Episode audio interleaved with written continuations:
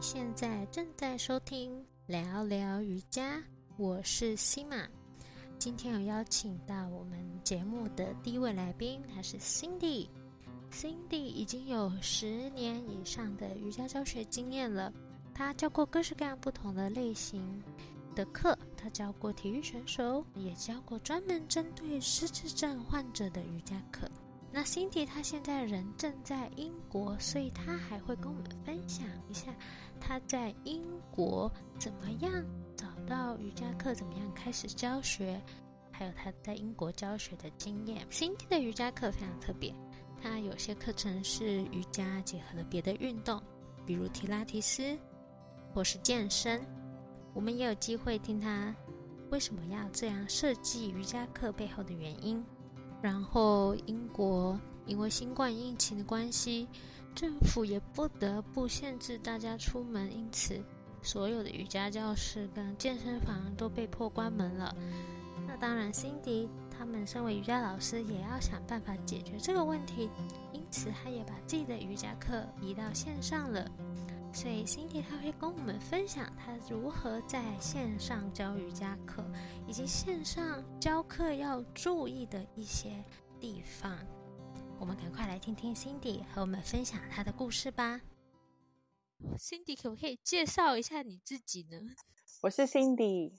啊，我现在是在英国中西部，在英国的科兹沃的北边的一个小镇。大概是从大学的时候开始教瑜伽的，所以大概是二零两千年左右，我想两千年或两千零一年，真的好久了，想起来好久以前哦。呃，因为我大学念的是运动休闲相关的科系，那那个时候就有瑜伽的项目可以选修。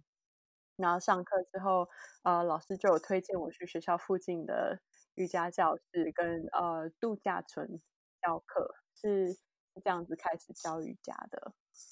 嗯，而且你那时候教的时候还瑜伽在台湾都还不流行呢。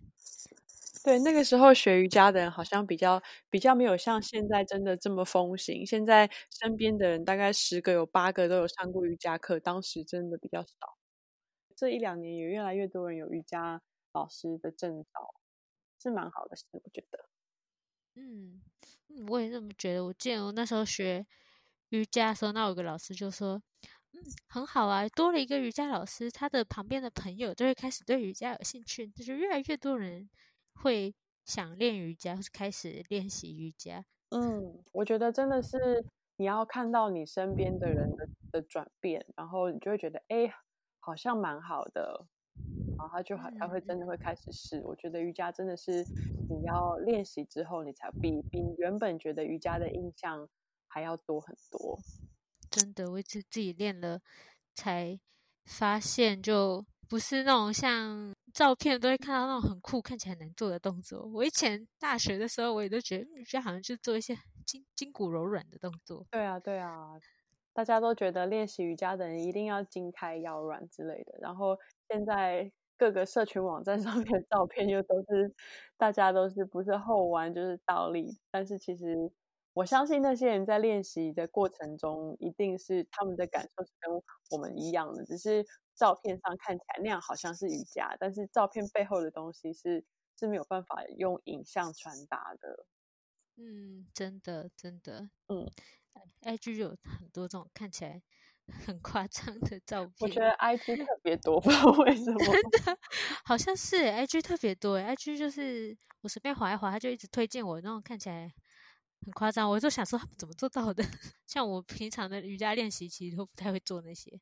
对啊，有一些动作其实不太不就已经不是瑜伽，但是就是是很很很很要求身体条件的动作。嗯嗯，但很漂亮，拍照起来确实是很漂亮。对，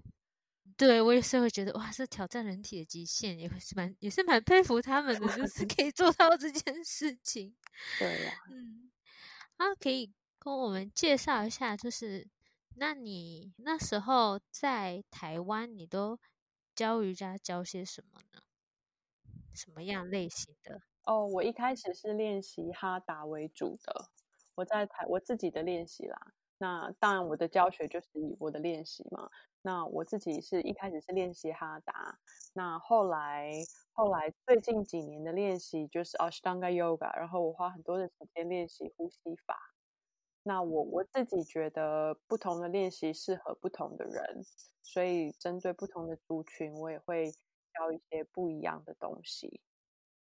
有没有什么针对哪些不同族群教什么样？我其实蛮我其实蛮幸运的，就是我跟一般的瑜伽老师比起来，我就是我教过很多不同的团体。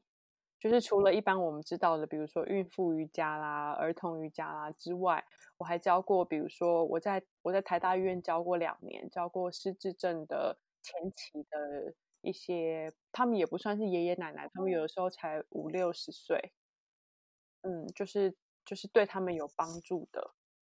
的一些，也不能算是真正也你也不不就是带他们身体运动，但是默默的。从身体的练习，你就会发现他们其实有在他们的认知功能，因为他们是阿兹海默症初期的患者嘛，就是他们的认知功能也也慢慢的进步。然后，对，就是一个族群。然后我也教过很多，比如说呃职业的篮球员啦，或者像一般就是职业的运动选手，他们需要的跟一般人需要的又不一样，因为他们有他们的专项要求，他们有他们的需求。好酷哦！那你比如说像你刚刚提到给，比如说就是有阿兹海默症的那些比较年纪大的一些长辈，他们上的课，那跟你一般的瑜伽课你教的内容来说有什么不一样？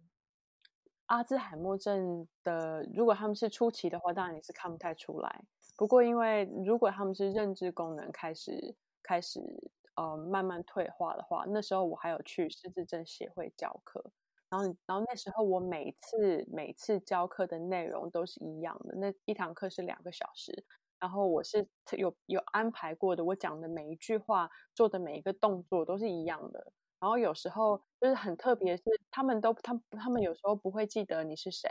他们也不会记得我做过这个动作，可是你在这个动作停下来之后。他们的身体就会自己记得，我都还没有做下一个动作，可是他们都已经知道下一个动作是什么。是一个是，当然身体有活动，对身体来说有有伸展有活动，对身体是好的。那另外一个就是身心的互相影响，是你真的有看到那个那个变化。他们有身体有活动之后，他们原本就是你感觉他们刚来的时候可能有一点脾气啊什么的，那过了两个小时之后，就忽然好像变得比较稳定，然后。比较冷静，也比较开朗。嗯，那是有很多研究都说，瑜伽跟一些比较和缓的动作是是是对失智症是有有延缓的功效的。嗯，好有趣，应该之后找你多分享这个教学的经验这个部分。对啊，我一直觉得自己就蛮蛮幸运的，就刚好一直会有这样的机会。像你呃，是任或是像你教，比如说篮球或是体育选手的瑜伽，你你是有特别去修一些相关的课程，然后才去教吗？还是你大概就是得到这样机会，然后就自己去研究呢？大学的时候，我们其实有上了蛮多不同族群相关的运动方法，就是跟呃。应该怎么说呢？高龄英法族的运动，或者是专项运动的运动法，那那也当然就是我那个时候因为有接触到他们，然后我那时候就每个礼拜在台大的时候，每个礼拜我去跟他们一起开会啊，我自己也找了很多的资料，看看他们是需要什么样的，有一点点像是我自己有一些。背景，但是也有很多的时候是他们的回馈跟老师给我的意见。刚当时老师给我的意见也是一边做一边慢慢慢慢改进。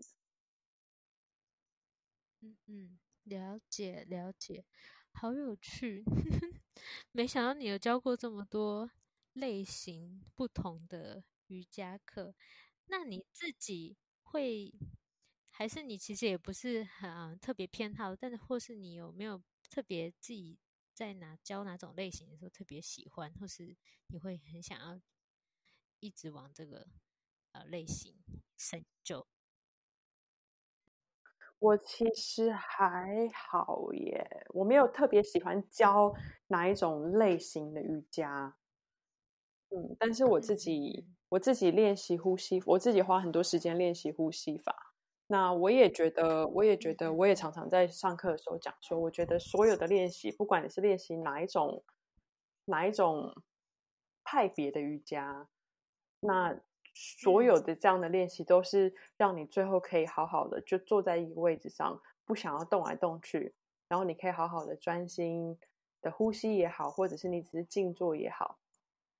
都是都是那些身体的练习啊，所有的体位法都是让你的身体准备好。往下一步，所以才会有阿斯纳，接着是 pranayama。那你怎么会跑到英国去教瑜 伽呢？我我其实没有跑来，我我姐我零我一六年搬来的，我就是结婚之后就跟我先生一起搬回来。我先生是英国人，所以我就跟他一起搬回英国。二零一六年年初的时候。就跟他搬回来，然后就慢慢开始教课。那你是怎么开始呢？因为搬刚到国外，应该又文化不同，又语言不同，然后又是新过去的人，应该是也是刚开始要教，应该也是需要一点准备跟挑。对我们刚搬来的时候，因为我先生他也是离开英国二十多年，那也是像我们这样一年回家一次，或两年回家一次。所以我们没有任何的任认识的人啊之类的那些都都没有。那刚开刚来的时候，我也不确定自己到底是不是要教瑜伽，也有一些犹豫跟有一些不确定。那后来也是刚好有机会，我家附近就是在走路可以到的地方开了一个健身房，我就去那个健身房参观。然后隔了一阵子之后，呃，那个健身房刚好有需要代课老师。然后就问我说：“能不能够去带一两堂课？”然后我就去带了课。当时我还有另外一个工作，我在学校，我在一个中学教中文，所以我就那时候就一个礼拜开始去那个健身房教一堂课、两堂课，然后就慢慢开始。一开始搬到一个新的地方的时候，或者是在在这样要做这些事情的时候，我觉得不是不是你有你能不能你会不会，而是你自己准备好了没。那我就我这一两年真的就是有经历到，当你自己有准，你的心理准备好了之后，机会就会来找你。那我刚刚说的那个我家附近的教室是我搬家之前的，然后我我去年去年去年搬家搬到现在这个地方的时候，那时候我已经有有下定决心，就觉得哦，我要开我要教瑜伽，我要把我在台北做的事情，我在英国也可以做，我相信我可以。那就我原本是想说，那我就先租一些呃场地，比如说活动中心啊，或者是学校的一些教学校放学以后的教室这样。那我就有有一天，就天外忽然 飞来一封 email，就跟我说他们呃在两个月之后要在我们这里开一个瑜伽教室，希望我可以去他们那边去他们的教室教课。然后我就看一下他的住址。他的住址又刚好在我们 走路可以到的地方，好近哦。对，我就说那那这可能就是一个刚好注定的机会，所以就有就刚好在那个教室开课，教了一阵子之后，前阵子我也在那个教室开了一个 workshop，也一切就是蛮蛮顺利的。然后我觉得就是当你心里有确定要做这件事情。那你有很认真的把你自己准备好之后，就不要害怕，真的去试试看。的确，我记得我在波兰教瑜伽的时候，第一次哦，我第一次用波兰语教有点怕怕。那时候我先考，刚考上了空空中瑜伽的教师证，然后刚上完课，然后老师就把我们。几个同学就加到一个社团里，然后大家就会分享一些上课资讯，找老师啊，找代课老师的资讯在里面，然后都波兰文，然后我就很紧张，想说要不要试试看，因为就看到有一个代课的资讯。哦，没有，先是我有个朋友，呃，他就说他有看到他上课的瑜伽教教室在找空中瑜伽老师，然后他们说没有经验可以，就有证照什么就好了啊。然后想说，那他叫我去试试看，然后就就被拒绝了，我还很难过。哦我想说，他们就说：“哦，你的波兰文，嗯，我们不确定你波兰文可不可以。你说你没有用波兰文教过课，但是他没有看过你，他也没有看过你教课。没有没有，就是我先写哦。信去嘛，然后就他就后来就拒绝了，就说因为我不是波兰人啊，然后他们先问了我一句，我没有波兰文教过课，我说哦没有，但是我说嗯。波兰文这样子，对，然后他就拒绝你然后他就先拒绝，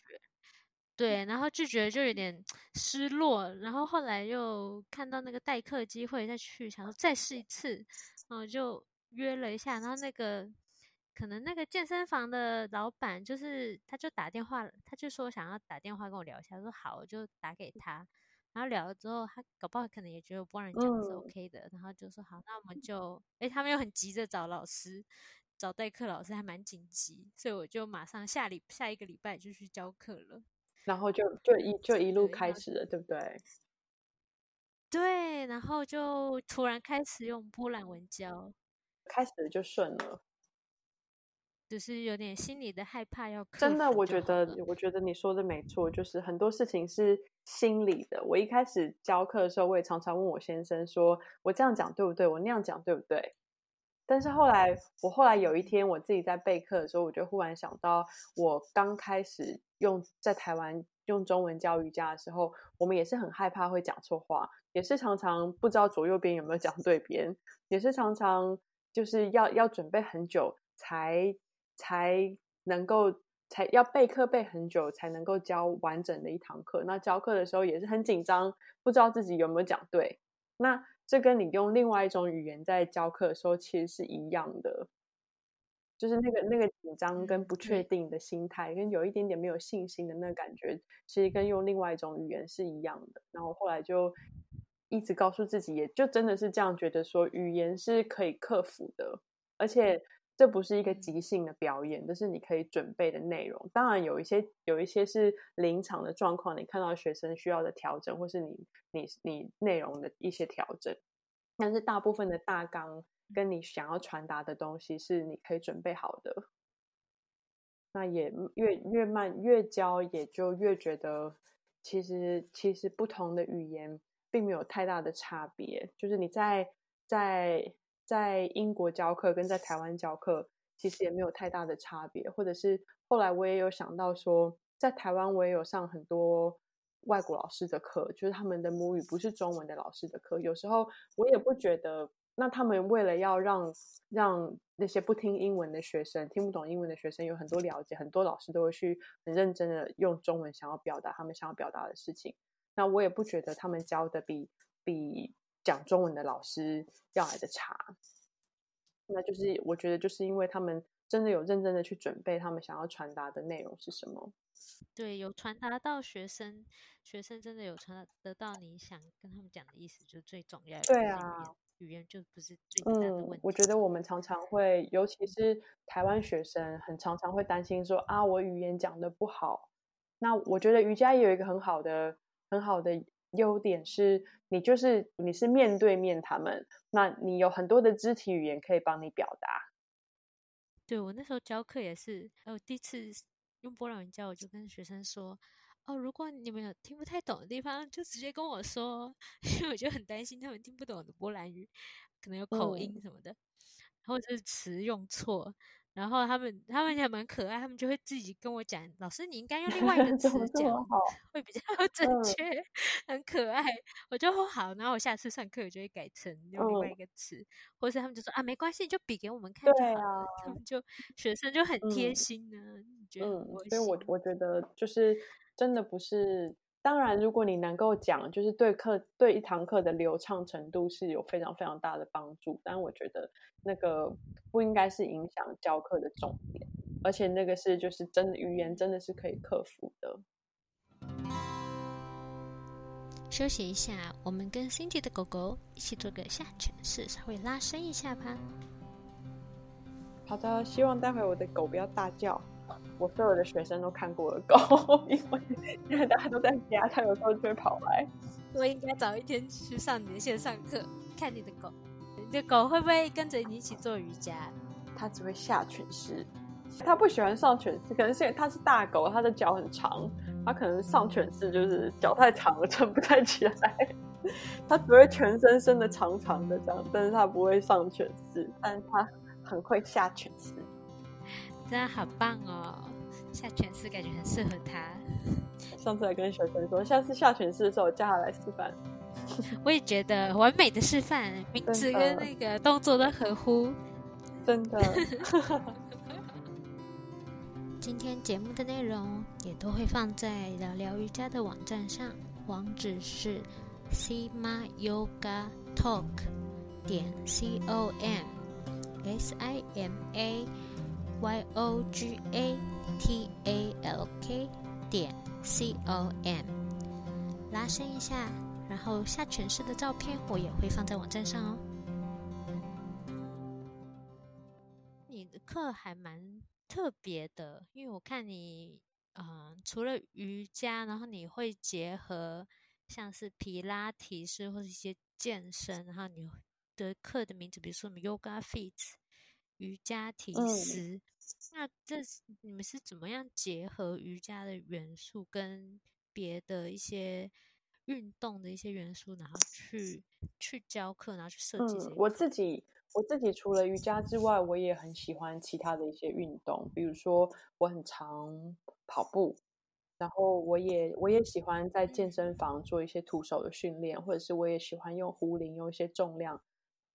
做一些不一样的练习。那我自己，因为我喜欢，所以我觉得这两个东西，这两这两项，又是又有体位法来看瑜伽了。如果你说是瑜伽的体位法跟其他的运动身体训练，我觉得是很好的结合。但是我觉得大家都把这两件事情分开来看，可能是可能是一开始的时候把瑜伽从印度传到西方世界的时候，大家用不一样的看法，所以你会常常看到很多人说。哦，我去健身房，我我不喜欢瑜伽，瑜伽太瑜伽太慢了，瑜伽太近了。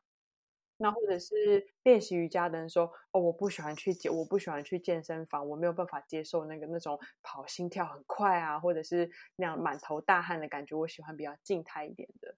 但我觉得这两个这两件事情是可以结合的，而且他们是会互相帮忙的。就是如果如果你如果你认真的。练习瑜伽，就身就身体的练习来说，体位法的练习来说，它对你的，比如说跑步的运动表现，或者是你是呃在健身房的练习的运动表现是有帮助的。那甚至在瑜伽，如果你是很注重正位练习的瑜伽练习者，那它对你在任何的一个运动都是有帮助，会帮助你避免受伤，会帮助你加强一个运动表现的。嗯。所以也有很多人，也有很多人觉得，就是在练习瑜伽的时候，很多人上我的课的反馈都是，他觉得来练习瑜伽的时候，这些技巧、这些体位法的技巧，它是可以用到其他所有所有生活跟运动的面向上的。我觉得这样很好，所以我就把这些这两进就是设计的课程，把这两个事情结合在一起。我就是你刚刚说的第二种，就是嗯，觉得。就瑜伽比较近，因为我都练瑜伽嘛。然后我去健身房怎么慢跑，我就不太喜欢的那种人。就真的就是这样子。然后像我开的这样两个课，比如说现在是线上课嘛，那我有两种课，一个是一个是 Yoga Expert，然后另外一个就是 Yoga Basic。然后很特别的是，来上来上课的人，那大部有一些人会觉得 Yoga Basic 好难，好挑战哦。做的很慢，但是要把动作都做好做对，怎么那么难？然后也有人觉得 Yoga X Fit 好难哦，怎么动作那么快，肌肉那么酸？就是像不同的，就是你觉得很简单的，对别人来说可能很挑战。真的，大家身体跟平常练习还有使用的方式不一样的时候，然后你再去做平常比较少去。做的一些事情的时候，不是你平常习惯的时候，就会觉得啊很困难。对啊，所以我觉得这也不不是这不像是传统的体位法练习，但我觉得这是很好的身体练习。那我觉得这都是一个工具，你就是好好的使用这个身体。我应该找个时间就是试试。对啊，因为现在你有在线上教，所以其实在哪里都可以。上。唯一的问题就是时差。对，如果在台湾的话，可能对啊，英国跟台湾的时差很很难找到就是可以的时间。我一定要找时间上一次喽，大家来当我的同 学这样。对，没错，大家都或是或是人够多，我们就可以开一堂中文班。像大部分的人，他们上完，比如说你跑完步，或者是你上完一堂很强力的有氧，大家都会忘记伸展。但是不是不除了伸展之外，除了伸展可以帮你把你刚刚很认真使用的那些肌肉好好的伸展，好好的放松之外，那个伸展让你静下来的那个过程，也是让你的身体慢慢慢慢慢慢的再回到。你原本的样子，那过程你不会一直都非常非常的嗨。但是像我自己也是，我自己如跑步跑完了，如果我不不坐下来，在一个旁边的草地上什么的，如果我一回家，我就会不想伸展，我就懒得伸展，直接去洗澡。但是后面的那一段其实是很重要。对对，的确是我就是，嗯，我现在开始因为会跟我男朋友去跑步。因为他很喜欢慢跑，他都跑很远的。然后他跟我跑的话，我们就会只只会跑个三三公里到四公里左右。第一次跑完就啊，快死掉了，就很累。然后我就不想动。然后后来隔天我就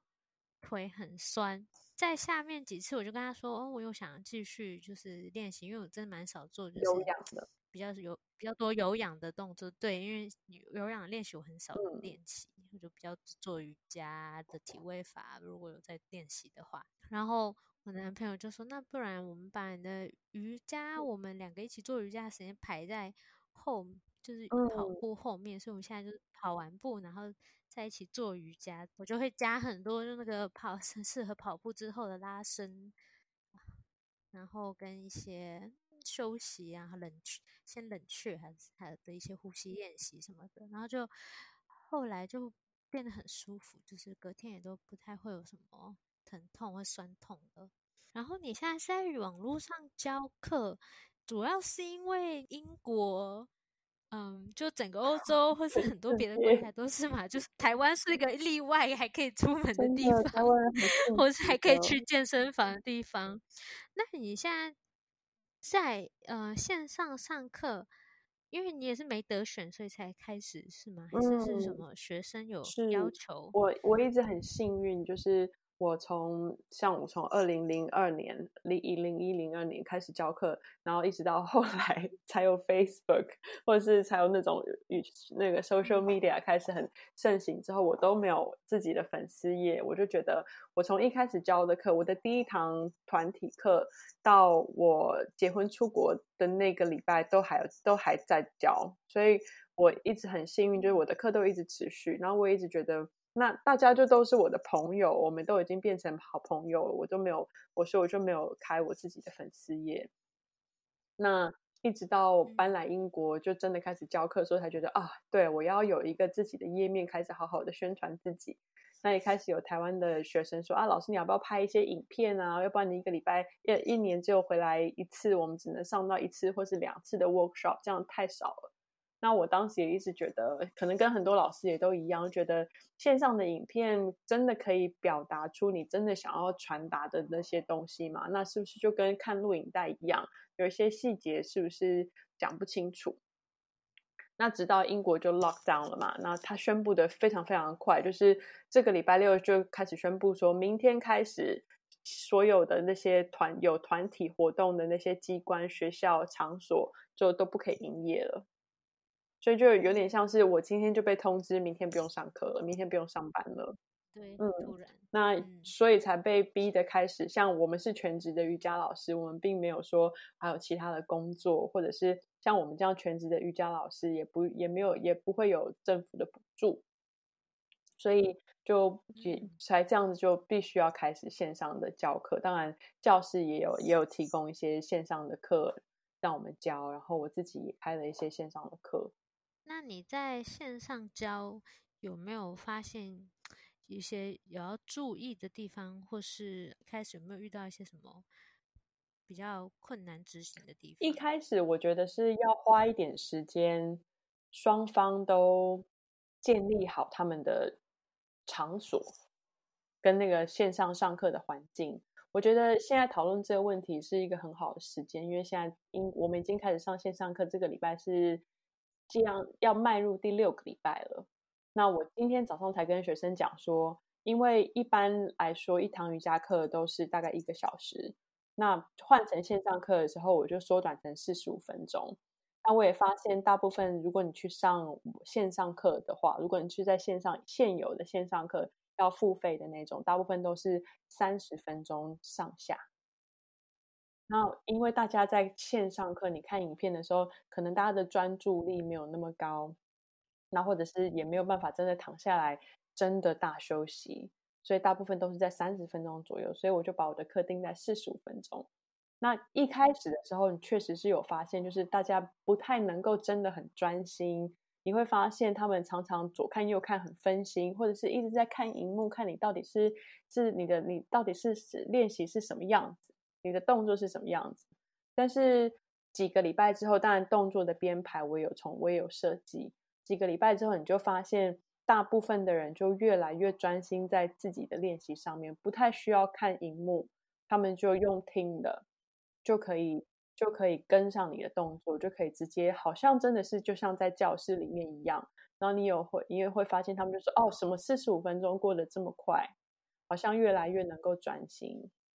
所以我，所以一开始把那个环境设定好，比如说他们的让他们找了一个那个空间，那个四十五分钟真的是没有人打扰他们的。那他们他可以看得很清楚，看你的荧幕。一开始的时候，很多人用手机。然后大家后来大家就知道手机太小了，看不清楚你的手跟脚在哪里，然后就慢慢的开始就很用 iPad。然后最近就很多人分享说啊，老师我把你的那个荧幕投到我的 电视上，所以你的脸很大。这是个好主意耶，因为我也有遇过，就学生说，哎，你好小，荧幕好小，看到底。所以一开始的那个环境设定。我觉得很很很重要，就是让他们知道，就是说你就是能够很清楚的看到，他们不会有就是减少分心的因素。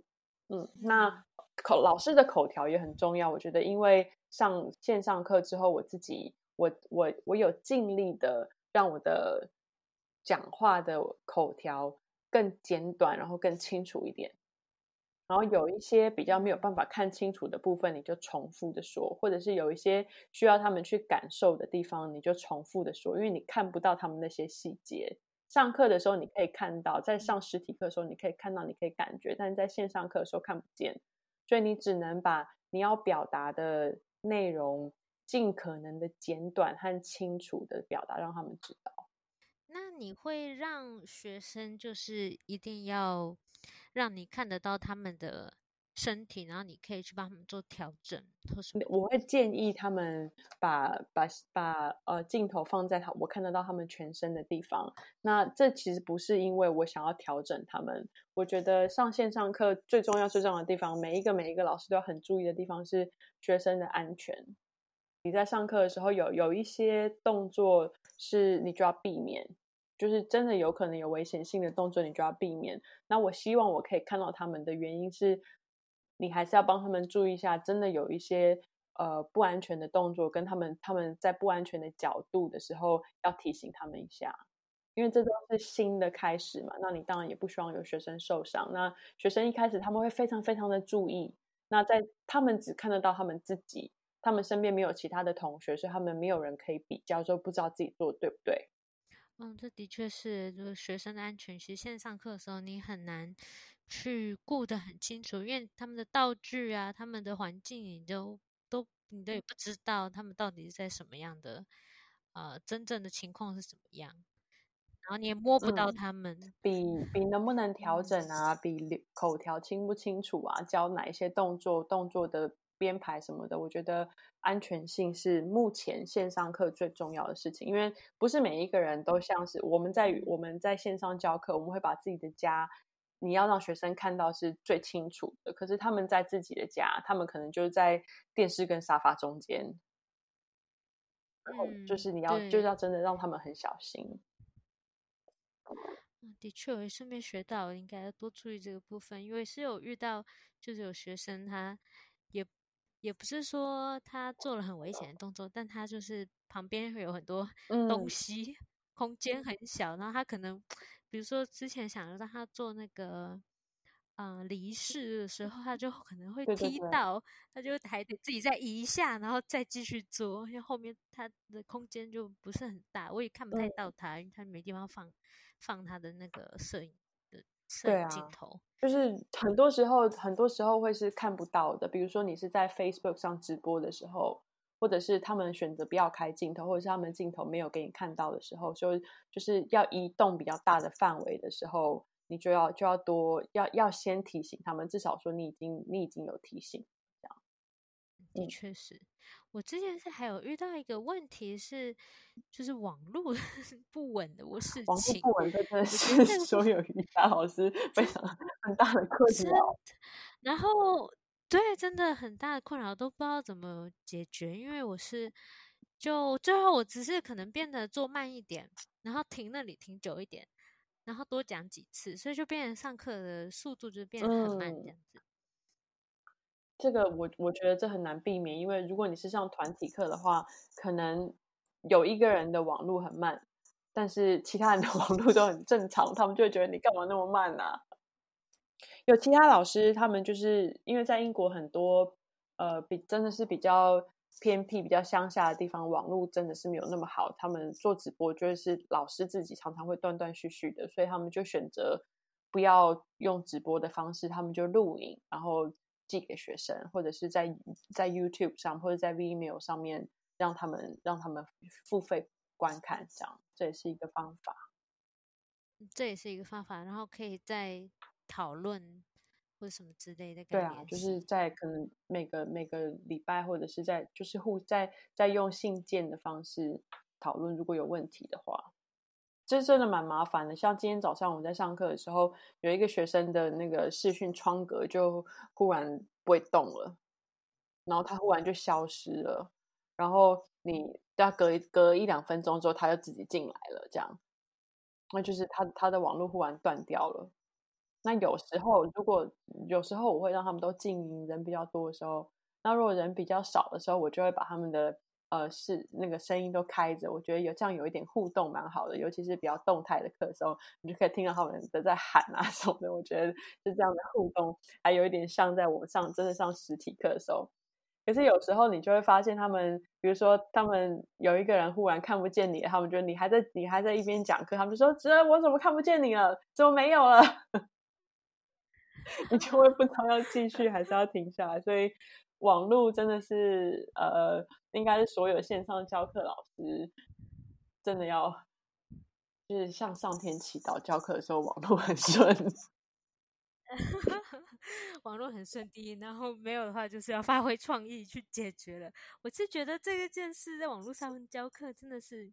应该很多瑜伽老师或是或是健身教练什么都没有想过会。这种这些课会移到线上，大部分的老师就是新的机会、新的挑战啊。我自己原本也没有，就是一直有这个念头，但是一直都没有去实执行。那真的开始执行的时候，其实我觉得你可以给的比你想象的还多。很多像我之前也跟其他老师一样，觉得呃线上课你真的可以，真的可以帮助到他们吗？真的能够教吗？你能够你能够教的跟实体课一样吗？但是，尤其是你看得到对方的那种有互相视讯的线上课，其实你可以给的口条口令的调整是其实还蛮多的。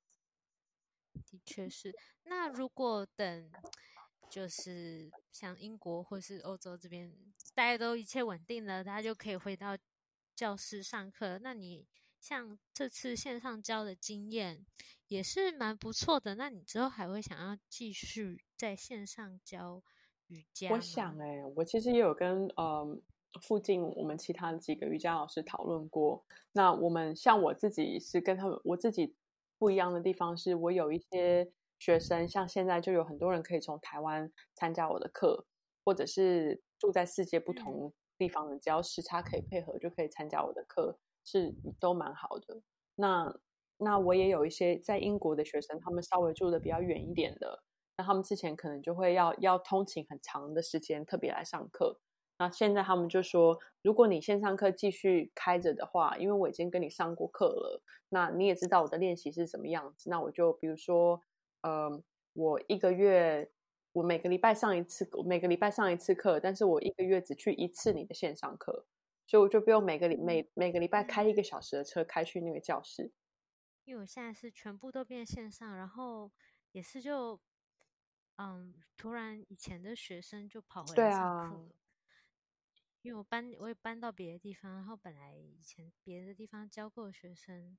就又回来了，就觉得哎，也是个很棒的机会，就可以跟他们继续上课，跟同样的人继续交偶尔有点交流也很好。对啊，对啊，我觉得就是是就是 lockdown 的一个。很多缺点之外之下的优点吧，嗯，虽然大家都没有办法出门，也没有办法去上实体课，可是反而让那些原本离你比较远的地方、比较远的人变得比较近了。而且我昨天才，我也在课堂在上课的时候，我有跟大家分享，因为他们现在都要 email 或者是写讯息给我订课嘛。那以前有时候我就让他们直接来上课，或者是他们就跟教室。教室订课，我就不会知道他们跟他们比较少有这样私下的联络。但因为现在现在他们每个礼拜都要写 email 给我，所以我们就每个礼拜都有互相 update 一下大家的 近况，就觉得好好像好像某一种层面来说，你跟学生变得更更互相了解了一点。就每个礼拜可以问问大家在干嘛，工作如何啊，小孩乖不乖啊？希望这一切都会变成一个。新的机会，然后是一个好的经验。嗯嗯，真的，我觉得现在是有很多的新的想法，比如说线上教课啊，平常也没有想过的，或者想过也没有去执行的。然后，嗯，就突然跟很多很远方的人联系了，也是各式各样的，嗯，很棒的一些，就是没想到的很好的一些结果。对啊，要往好的方向看。真的，那在我们结束访问之前，能不能跟我们分享一个你在就是学习还有练习瑜伽的这路上，然后你有没有哪一句话或是哪一个智慧，让你好像电到了，你觉得很有收获、很有心得的一句话？我觉得不太像是我没有那种被电到的那种醍醐灌顶的感觉，但是一直是在我练习上面。常常常常常常自己被提醒到的一句话是我的老师 Ompa Crush to R A G 他说他常常说的，他说你在练习的时候，在生活上 be sincere but not be serious。所以一开始的时候，你觉得他就只是我们常我们去练习的时候，看到老师就很多问题啊，有很多小问题，练习上的问题，生活上的问题，都想要老师帮你解答。老师常常就会。这样子跟你说，你要你可以很真诚，但是不要太严肃的看看这些问题。然后我自己后来在练习上的时候也是，比如说一开始练习瑜伽的时候，你总会经历那种很执着在体位法的练习的时候，你很想要做到哪一个动作，就是为什么？然后你一直 YouTube 一直看别人，一直问老师看到哪一个技巧，想要怎么样才可以做到那个动作。但是有时候你真的太执着做那件事情的时候，就失去。那件事情的本意了，所以很真诚的看待你在练习瑜伽这件事情，那你就一直一直持续的去做，不要太不要太严肃的看待它。你可能会做到，可能不会做到，不是说很放轻松的去看这件事情，而是你好好做，但是不要执着那个结果。